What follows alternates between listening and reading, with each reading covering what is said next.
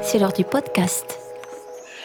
Bonjour à tous, nous sommes ravis aujourd'hui d'être en compagnie de l'autrice, euh, réalisatrice euh, Annie Maïlis.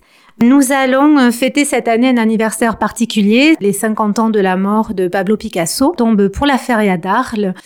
Et nous rencontrons cette passionnante et passionnée Annie qui va nous parler de la sortie de son dernier livre, qui va nous parler de Picasso, qui va nous parler des taureaux, qui va nous parler des femmes. Bref, un grand moment d'échange. Bonjour Annie, merci de nous accorder ce moment. Bonjour à vous, merci. Comment est née cette passion pour Picasso? La passion pour Picasso, elle est ancienne puisque ma mère elle-même était euh, une admiratrice Picasso, très modeste. Hein. Elle n'avait pas des outils forcément intellectuels ni artistiques pour juger, mais chez moi, quand j'étais petite, il y avait déjà des reproductions de Picasso autour de dans la maison. Et puis mes parents étaient aficionados, ils allaient aux arènes et tout petite, ma sœur et moi, il nous amenait et le soin de ma mère, c'était de montrer Picasso qui était tout en bas, on était en haut. Et donc, aux yeux de ma mère, je voyais que c'était quelqu'un d'important, puisqu'on nous le montrait. On était même allé, j'étais toute petite, à une exposition au Réatu, où il était là, et j'avais été surprise de voir euh, des choses extraordinaires, des taureaux sur des fleurs, en fait. Le grand intérêt m'est venu à partir de mes études, ma recherche doctorale, quand j'ai travaillé sur l'écrivain Michel Léris, qui était son meilleur ami, forcément j'ai rencontré Picasso, puisque je travaillais aussi sur la mise en forme littéraire ou artistique de la tourmachie, la tourmachie comme support. Forcément, j'ai croisé sa route et je m'y suis intéressée. Et maintenant, ça fait bien plus de 30 ans. Voilà. Mais c'est vrai que les deux peintres euh, qui sont connus dans euh, l'imaginaire, il y a vraiment deux peintres, c'est Van Gogh et Picasso. Euh, l'imaginaire arlésien Ouais, en particulier. Oui, oui, ça fait partie des grands. Il y en avait évidemment des grands, des grands autres, mais c'est vrai que c'est un des artistes les plus connus au monde. Alors, je m'y suis aussi d'autant plus intéressée qu'à l'occasion de mes recherches doctorales, j'ai fait la connaissance, j'ai rencontré celle qui fut sa compagne pendant dix ans, Françoise Gillot, et comme il y a des coups de foudre amoureux et des coups de foudre d'amitié, on est devenus très amis, très liés. Donc on a fait des livres d'entretien ensemble. Le film qu'a diffusé et produit Arte, il est fait à partir de ce que j'avais filmé d'elle, des entretiens. Et forcément, dans sa compagnie, même si euh, elle a assez d'être sans arrêt ramenée à Picasso, euh, on en a beaucoup parlé. C'était précieux. J'ai des entretiens comme ça, audio qu'on a utilisé dans des livres, dans le dernier livre aussi que j'ai publié qui s'appelle Entretien avec Picasso chez Sylvana Editorial. Donc après, je suis entrée plus intimement dans la famille, surtout avec euh, mon amitié pour Claude, leur fils. Voilà. Peu d'ouvrages sont consacrés à la représentation du taureau dans l'œuvre de Picasso, ce qui est vraiment très étonnant. Vous réparez cela aujourd'hui avec la sortie de votre livre et vous y ajoutez dans cette analyse l'image de la femme. Alors expliquez-nous euh, pourquoi. Oui, c'est étonnant à savoir que c'est le peintre du taureau, et même le taureau est son alter ego, son double. Il est obsédé parfois par le taureau, il, est son animal totémique, comme disait François Gillot. Sa première œuvre et sa dernière, il est mort, d'ailleurs c'est assez émouvant, je le reproduis dans le livre, face à un tableau inachevé dont tout le monde dit on n'arrive pas à voir ce que c'est, alors d'évidence c'est un taureau. Donc c'est un, c'est un vieil intérêt. Et donc, bizarrement, je me suis interrogée pourquoi, quand j'ai essayé de voir, j'essaie de lire le plus possible, ce qui s'écrit sur Picasso, euh, c'est très très copieux. Hein. Bizarrement, il n'y a aucune étude sur le taureau. D'ailleurs, c'est à partir de là, de mes fils, euh, qui est cinéaste, m'avait dit, mais pourquoi tu fais pas un livre, une somme sur le taureau? J'étais partie là-dessus. Et puis, d'abord, c'est un petit peu austère. Il y a quand même beaucoup de prévention sur le sujet. L'an dernier, il y a deux ans, est né une polémique autour de Picasso et les femmes. J'y réfléchis aussi. Et puis je me suis dit de coupler les deux thèmes ça permettrait d'affronter à la fois euh, les bêtises qu'on dit sur euh, les rapports de Picasso à la tauromachie, un aficionado assoiffé de sang, etc., alors que c'est quelqu'un qui était fou d'animaux, et d'autre part sur les femmes, les bêtises qu'on a pu dire sur son rapport aux femmes. Et je me suis aperçu, en fait, en reprenant mon, mon étude, mes recherches, et puis me concentrant sur les œuvres où la femme et le taureau sont couplés dans la même scène, où ils sont en scène les deux en même temps. Il y avait beaucoup à dire et, surtout ces œuvres disaient beaucoup de son rapport aux uns, enfin aux taureaux, et aux autres, aux femmes. Donc j'ai repris mon, mon, étude et je me suis surtout fixée à la fois sur le côté biographique, mais historiques, scientifiques, c'est-à-dire les faits avérés, et les témoignages de Gillot, très précieux évidemment, puisqu'elle a vécu dix ans avec lui et c'est la seule qui en a parlé, comme elle est curieuse, qu'il a interrogé. Bon, euh, je me suis aperçu que c'était un fil euh, conducteur très, très, très signifiant aussi de l'œuvre et de son rapport aux uns aux autres. Taureau, Minotaure également. Le Minotaure, c'est un personnage fascinant, extrêmement ambigu, à la fois fort et fragile, et qui dégage puissance et puis aussi parfois de l'impuissance, de la, de la crainte, mais aussi euh, de l'affection, de la tendresse. C'est pas un peu Picasso tout ça? Vous venez de le dire, le Minotaure. Le Minotaure de la légende, il y en a que, il est cruel, il dévore son tribu de jeunes gens, et donc, il y a d'ailleurs un de mes chapitres, je l'ai intitulé Pour en finir avec les Minotaures. Il faut savoir que Picasso n'a jamais donné un titre à aucune de ses œuvres. Il les datait très soigneusement, parce qu'il disait que c'était son journal, mais il ne les titrait pas. Et du coup, tous les titres qui ont été donnés, c'est par euh, des conservatrices, par des documentalistes, etc., par euh, facilité. On a donné le nom de Minotaure. On devrait dire d'ailleurs Androtaure, c'est-à-dire en grec homme taureau. C'est un homme taureau. Parfois même euh, dans les représentations, c'est tout à fait un taureau entièrement. Je, je reproduis des croquis, des lithos où c'est un taureau qui a une marinière arrêt on reconnaît Picasso, mais il a des pattes de taureau, il est entièrement taurin. Et du coup, il y a eu tout un délire, le Minotaure, le culte de. Il n'y a aucune trace de la légende dans les représentations de l'homme taureau de Picasso. Donc je fais cette mise au point parce que à partir du nom Minotaure, les gens sont allés d'un délire qui est voilà. Hmm. Merci de rétablir tout ça. Alors l'Andalousie, la tauromachie, le taureau, ce sont des univers qui hantent Picasso? Je dirais que l'Andalousie est le fond premier de son imaginaire. L'Andalousie, euh, il est né à Malaga, c'est resté comme un territoire perdu, originel, précieux dont le taureau est une des composantes de la culture andalouse. Et donc, l'Andalousie, pour lui, c'est bien sûr euh, la Méditerranée, le Midi, etc., auquel il est très attaché, et euh, la culture du taureau.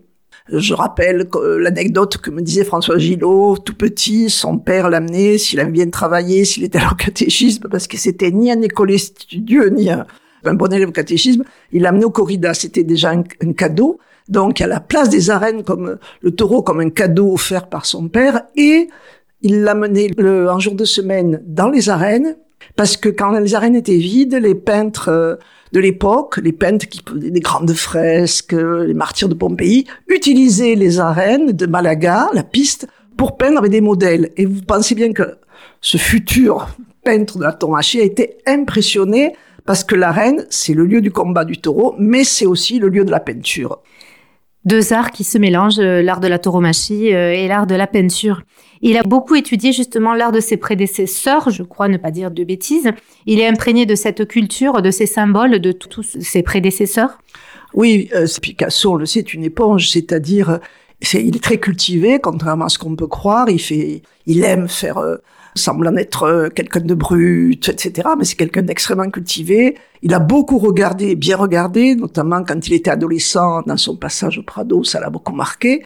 Donc il est complètement imprégné et de Manet, enfin les peintures tauromachiques de Manet, bien sûr de Goya, son grand prédécesseur, mais des autres. Et je dirais que jusque très tard, quand il va découvrir, c'est ce que j'avais montré dans mes précédentes recherches, quand en 1945, enfin, on euh, fait publicité autour de la grotte de Lascaux qui venait d'être découverte, et elle est ouverte après après guerre au public très peu d'ailleurs parce qu'après on va vite la refermer. C'est un bouleversement fondamental. On peut pas comprendre la mutation de la représentation de la chez Picasso après-guerre et avant-guerre. Alors, il y a bien entendu l'atmosphère, tout ce que la guerre, a véhiculé comme tragédie, et puis au contraire, à la libération, l'euphorie, donc il peint la tauromachie de façon vivante. Et...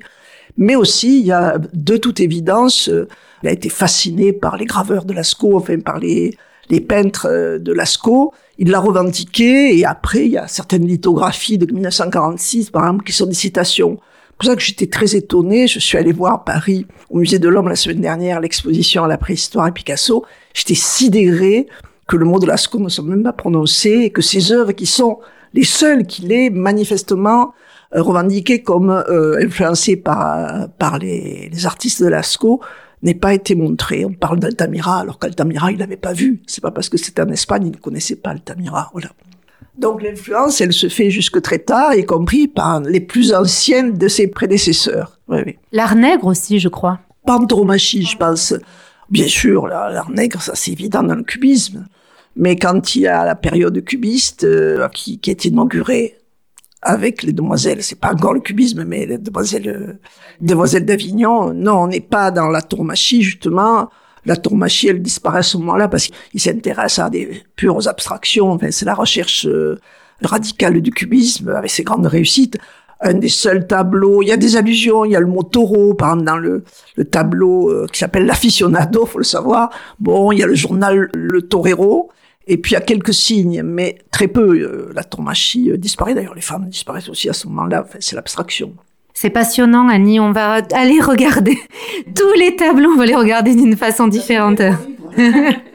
Alors, on a le sentiment que pour lui, c'était euh, créer était un acte de vie, je dirais, de survie. Comme tout créateur. Je crois que si on n'a pas une angoisse folle, une angoisse de mort et qu'on l'a surmontée, euh, on n'est pas artiste, quoi. Alors, quand on est très heureux, très à l'aise, c'est les créateurs, il y a cette fêlure. Alors chez Picasso, elle y est, profonde s'y pencher, bon, euh, c'est c'est toujours euh, problématique. Il a eu euh, des expériences de la mort douloureuses dans sa petite enfance, avec la mort de, de, sa petite sœur, qui a été un vrai deuil presque impossible pour ses parents. Donc il en a été marqué certainement, mais d'où ça vient Il a toujours eu l'angoisse de la perte, de la mort, l'angoisse de l'abandon, etc comme bon, c'est l'angoisse fondamentale qu'il a éprouvée. Il y a, il y a cette origine-là, et donc on est créateur pour euh, une réponse évidemment. Et le taureau est un beau symbole pour lui évidemment parce que c'est celui qui donne la mort, mais c'est celui qui la reçoit. Ça nous renvoie quand même à la, vie, à la mort. Bon, des banalités, mais qui sont en œuvre dans la corrida. On parlait tout à l'heure de polémique. Les femmes dans tout ça, c'était un grand amoureux, je crois, Picasso. Pas plus ni moins que d'autres, je dirais. On en parle toujours. Oh, il a eu disons que cinq femmes qui ont traversé sa vie ou dont il a traversé la vie. Il y a sûr d'autres, d'autres aventures, surtout quand il était jeune adolescent, il a eu une sexualité précoce, mais de femmes, de compagnies attitrées, pas tant que ça pour quelqu'un qui a une sexualité précoce et qui a vécu très tard. Pas tellement, hein, on peut les nommer. Donc, euh, la première, c'est Fernande, la muse de Montmartre, bohème. Puis il a eu très fugitivement Eva Gouel, mais elle, est morte au bout de deux ans, la pauvre, de maladie, je me rappelle plus de quoi. Bon, en fait, elle est morte. Après, il y a eu euh, Olga, sa première femme, son épouse légitime, la danseuse russe. Après ça, après Olga, que je me perds pas, il y a eu Marie-Thérèse Walter, la blonde athlétique Marie-Thérèse Walter. Alors, Olga lui a donné Polo, Paul. Marie-Thérèse Walter lui a donné Maya. Puis euh, Dora Maar, la sombre Dora Maar, qui coïncide avec la guerre d'Espagne, la période tragique. Alors on dit toujours, il malmène la figure Dora Maar, certes, euh, mais il la malmène pas en vrai. Il malmène sa figure, mais c'est aussi l'incarnation de l'Espagne douloureuse, une période très douloureuse. Et après ça, il y a Françoise Gillot qui arrive, solaire, c'est le retour à Méditerranée, le sens avec le Sud, etc la seule femme qu'il ait quittée, vous le savez, après lui avoir donné deux enfants. Et enfin, Jacqueline, c'est pas tellement dans une vie si chargée, parce qu'il était marié avec la peinture Picasso, c'est un obsédé de son travail. Il avait une véritable assaise. Tous les jours, il travaillait. Et quand vous travaillez de 2 heures de l'après-midi, c'est un espagnol, il commence à 2 heures de l'après-midi jusqu'à 2 heures du matin. D'ailleurs, il sortait peu, il aimait pas voyager, il était entièrement euh, concentré sur la peinture, et sur son art ou sa sculpture. Si vous aviez un top 3 dans les œuvres du maître?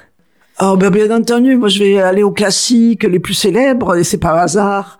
Chaque fois que je vais à New York, enfin j'y vais pas tout le temps, mais quand j'y vais, je me recueille devant les demoiselles d'Avignon. Pour moi, c'est très émouvant, c'est très beau, c'est très neuf et en même temps c'est intemporel. Enfin bref, bien sûr Guernica. Vous voyez, je suis pas très originale. Et s'il fallait en choisir deux cœurs, une troisième, alors on va choisir une œuvre tauromachique. Dans les œuvres tauromachiques de Picasso, moi j'aime bien euh, des œuvres euh, tout à fait euh, linéaires, évanescentes, comme la tauromachia d'après-guerre qu'il a illustrée. On dirait des calligraphies chinoises où il a compris que il ne représente plus la tauromachie de façon symbolique, un peu lourde comme avant-guerre, des femmes évanouies sur le dos du taureau. Il essaie de capter l'essence de la tauromachie, comme il dit, il devient peintre matador, euh, à travers des espèces de traces fugaces, et je trouve ça très émouvant. Nos fils rouges, à l'heure et à moi-même, sont Arles et l'Arlésienne. Donc, si Arles était une couleur, selon vous? Pour revenir sur Arles et l'Arlésienne, il a quand même euh, peint euh, des Arlésiennes. Il a, il a hein, euh, Limilaire en Arlésienne. euh, il était assez fasciné par la coiffe des Arlésiennes, voilà. Euh, alors, Arles, si Arles était une couleur, spontanément, je dirais le rouge. Un symbole? Les arènes, mais c'est pas un symbole. Pour moi, euh, oui, c'est ces arènes en forme de couronne qui coiffent la ville. Voilà, oui, une couronne, la couronne des arènes. Joli symbole. Un sentiment? Et C'est très difficile parce qu'Arles est moitié provençale du côté de l'Italie, la douceur de vivre, l'agrément d'un côté, elle est camarguaise, elle est là-bas. C'est difficile à trouver. Un personnage réel ou fictif? Bah, l'Arlésienne, moi j'aime bien parce que justement elle est là, elle existe, mais on la voit pas, elle est, elle est présente, mais elle est inexistante, enfin, elle échappe un peu à tout le monde. C'est une perception personnelle, enfin moi je, oui, l'Arlésienne. C'est tout le, comment dire, le sens de nos blabla d'Arles. On est parti à la recherche de l'Arlésienne. Et justement, si je vous dis Arlésienne, vous pensez à qui, à quoi? Je pense à personne de particulier, peut-être à ma grand-mère. Parce que j'ai souvent vu habiller une arlésienne, mais pas par folklore, parce qu'elle faisait partie euh, de cette génération qui s'habillait en arlésienne. Donc j'ai souvenir qu'enfant, pour les communions, pour les mariages, elle s'habillait en arlésienne. Et pour moi, euh, ou dans mon enfance, à Trinquetaille, j'avais encore dans une petite rue des, vieilles dames qui étaient habillées en arlésienne encore. Donc euh, c'est à ces femmes-là que je pense. Et vous, Annie, si vous étiez un dessin, un personnage, un symbole dans le travail de Picasso? Je pense pas que ce soit le taureau. Vous savez, Picasso détestait les symboles. Il disait que il y a à la limite des allégories, bien sûr. C'est-à-dire, on voit bien que dans Guernica, que ce soit le cheval ou le, taureau, je me penche longuement sur le cas du cheval d'ailleurs, qui a souvent été euh, l'image, l'allégorie d'Olga, l'Olga, euh, son épouse. Surtout quand elle a commencé à se mettre en travers de sa route, etc. Mais euh, il n'aimait pas les symboles. Sa peinture est pas cryptée. Il y a des allégories, euh, il y en a plusieurs qui se superposent, évidemment, par exemple dans Guernica. Il y en a aucune dans Les Demoiselles d'Avignon. Ce sont des, femmes euh, assemblées. Donc, je suis mal à l'aise pour euh, trouver un symbole, euh, non, dans l'œuvre de Picasso. Mais c'est très bien, vous nous avez éclairé sur plein de tableaux, sur plein de choses, rétabli aussi ce qu'il y avait à dire, donc nous sommes ravis. Avant de se séparer, avant de notre petit gimmick, vous allez nous rappeler donc votre film, la sortie qui va repasser euh, sur euh, Arte, la sortie de votre euh, livre, donc rappelez-nous tout ceci s'il vous plaît Annie. Alors le film, le documentaire qui s'appelle Pablo Picasso et Françoise Gillot, la femme qui dit non, qui est centré sur cette période qui est la celle sur laquelle je travaille, les dix ans d'après-guerre où il partage sa vie avec Françoise Gillot. Donc ce, ce documentaire sera rediffusé sur Arte. Arte était d'ailleurs producteur le 2 avril, le dimanche 2 avril à 12h25. Quant à mon livre, euh, Picasso et, la femme et le, taureau, il sortira, il sera en librairie fin mars, mais plus sûrement tout début avril. Il sera là pour l'anniversaire de, la mort de Picasso, puisque c'est le 8 avril, samedi 8 avril. Je ferai plusieurs signatures à dont le 5 à la médiathèque, à 18h d'Arles, le 6 à la librairie Actes Sud, le dimanche 9, je crois que c'est le 9, oui, ça sera, vous savez, les libraires arlésiens font une signature collective dans la salle Pose de Dieu, donc euh, ils m'ont invité, bien entendu, je viendrai. Et il est question qu'il y ait une présentation un peu plus officielle de la par la ville d'Arles pour marquer ce cinquantenaire de sa mort, puisque quand même, s'il y a quelqu'un qui a été attaché à Arles, c'est Picasso. Et bien avant de ce qu'on en dit, c'est-à-dire souvent on rattache Picasso à Clergue, le photographe, ou à Magnan, l'écrivain, mais en fait, huit, huit ans avant, eux, ils l'ont connu en 55. Picasso était là, à Arles. Il venait, il venait depuis Nîmes, d'ailleurs. Euh, C'est ce que j'explique. Et euh, par exemple, Françoise, qui n'a connu ni Clergue ni, ni Magnan, euh, venait à Arles. Bon, je reproduis des photos, il est dans les arènes d'Arles. Elle, en parle bien de son attachement à Arles. Merci, nous serons là pour les signatures, nous serons devant Arte euh, lors de la rediffusion euh, et nous reverrons euh, ce film documentaire avec grand plaisir et nous avons hâte de dévorer votre livre. Picasso et, et la femme et le, le taureau, Vous allez nous dire avant de nous séparer blabla d'Arles? Blabla d'Arles. Blabla d'Arles. Blabla d'Arles. Blabla. Blabla d'Arles. Les Blabla d'Arles, une création de Laure Brunet-Philippin et Isabelle Astigaraga. Jingle Aydin Bagheri à retrouver sur www.irregab.com. Les podcasts sont à écouter sur www.lordarles.com, Spotify et Soleil FM.